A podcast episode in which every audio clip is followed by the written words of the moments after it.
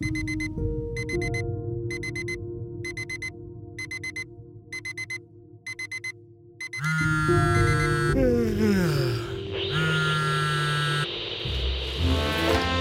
hold for a very important message.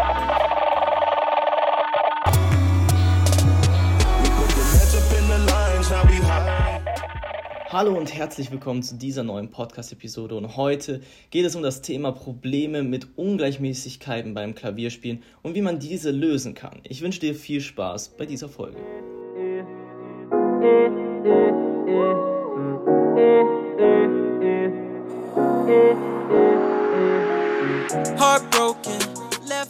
Okay, lass uns direkt anfangen und ähm, ja, heute geht es eben um Ungleichmäßigkeiten. Jedoch gibt es natürlich verschiedene Arten von Ungleichmäßigkeiten. Es gibt zum Beispiel rhythmische Unterschiede, also rhythmische Ungleichmäßigkeiten, aber auch von der Artikulation her gibt es Ungleichmäßigkeiten.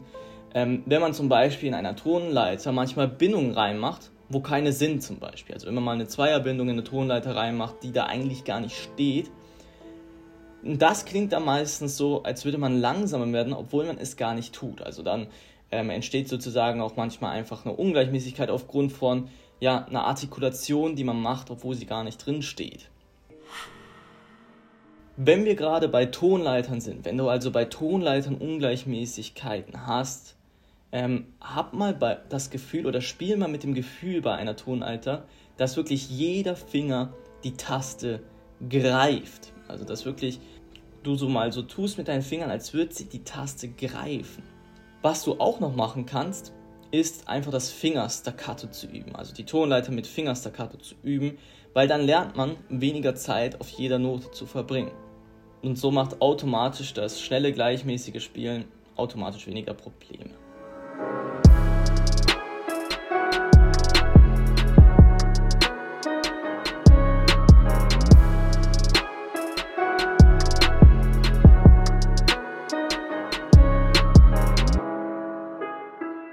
Kommen wir nun zu einer nächsten Übung, die man machen kann und diese Übung nennt sich Press Reset Übung.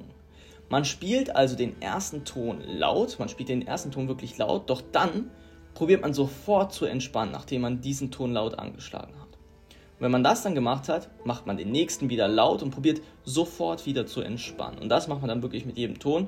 Und am Anfang lasst dir wirklich viel Zeit von Ton zu Ton. Und probier erst nach einer Zeit diese Zeit, die du dir am Anfang wirklich lässt, immer etwas weniger zu halten, also immer etwas schneller weiterzugehen. Meistens ist es irgendwie so, dass man merkt, dass irgendwas ungleichmäßig ist. Aber das Wichtigste, und jetzt ist wirklich der Kern eigentlich dieser Folge, das Wichtigste ist genau zu wissen, beziehungsweise sich genau zu fragen, wo war es ungleichmäßig. Also praktisch genau diese Stelle herauszufinden, weil wenn man nicht weiß, was oder beziehungsweise an welcher Stelle, also wo es ungleichmäßig war, wenn man das nicht weiß, dann kann man es auch meistens nicht ändern. Und dann bringt auch das Wiederholen eigentlich nichts, weil du nicht weißt, was du ändern musst oder willst. Ja, deswegen als erste Frage wirklich, wo war es ungleichmäßig und probier diese Stelle genau zu identifizieren. Und wirklich genau sich zu fragen, woran liegt es an der Stelle? Also zum Beispiel dann genau das Was herauszufinden, an welcher Ton kommt vielleicht zu schnell oder zu langsam. Also zum Beispiel, wenn du genau weißt, in dieser Tonleiterskala, okay, Ton X kommt etwas zu schnell oder etwas zu langsam, dass du das genau herausfindest. Und dann kannst du zum Beispiel in Gruppen von vier Noten arbeiten und immer probieren, von verschiedenen Punkten anzusetzen, sodass die Schwierigkeitsstelle oder die schwierige Stelle geübt wird. Also dass du zum Beispiel, wenn du weißt, von, von dem Ton X und Ton Y, da habe ich eine zu lange Pause, dass du mal ansetzt drei Noten davor oder zwei Noten davor und immer nur vier in vier Notengruppen arbeitest. Sozusagen, dass diese, diese, dieser Übergang, dieser, was eben ungleichmäßig war, dass das wirklich von verschiedenen ähm, ja, Ansetzungspunkten geübt wird.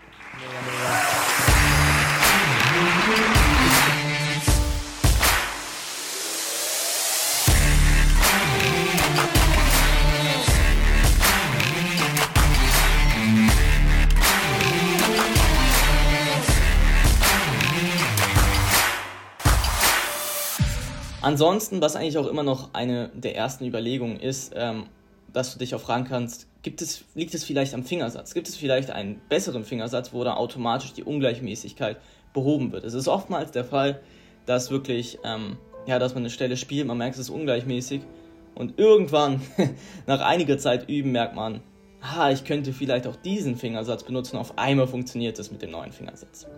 Und deswegen kann man sich das eigentlich auch gleich schon zu Beginn fragen. Gibt es einen besseren Fingersatz bei Stellen, wo du direkt merkst, okay, das ist noch nicht gleichmäßig? Wenn du also genau weißt, also Punkt 1, wenn du genau weißt, wo es ungleichmäßig ist und genau was ungleichmäßig ist, also ob eine Note zu schnell kommt oder zu langsam kommt, dann kann man auch mal probieren, dem entgegenzuwirken und mal eben dadurch zu trainieren, dass man genau das Gegenteil übertreibt. Also wenn du zum Beispiel weißt, dass an einer Stelle eine zu große Lücke zwischen zwei Noten ist, dass du mal bewusst diese Lücke zu klein machst und praktisch halt eben das Gegenteil machst.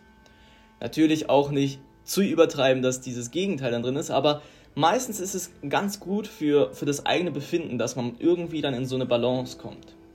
Und im Gegenteil gesehen, wenn dann zum Beispiel mal ein, wenn du weißt an einer Stelle, okay, ein Ton kommt zu schnell, dann lass dir mal bewusst mehr Zeit an dieser Stelle und denk vielleicht sogar an der Stelle mal für kurze Zeit in zwei Gruppen. Okay, das war es von dieser Folge. Also als erstes ganz, ganz wichtig, wo war es ungleichmäßig, das zu identifizieren, dann was genau war ungleichmäßig und dann eben das zu bearbeiten. Wir hatten zwei Möglichkeiten heute besprochen mit dieser vier Notengruppen ähm, Übungsmethode sozusagen und dann einfach mal das Gegenteil ins Extreme zu übertreiben. Okay, ich hoffe, diese Folge hat euch weitergeholfen oder wird euch weiterhelfen. Mich würde es freuen, wenn ihr nächste Woche wieder einschaltet. Bis dahin, euer Adrian. Peace.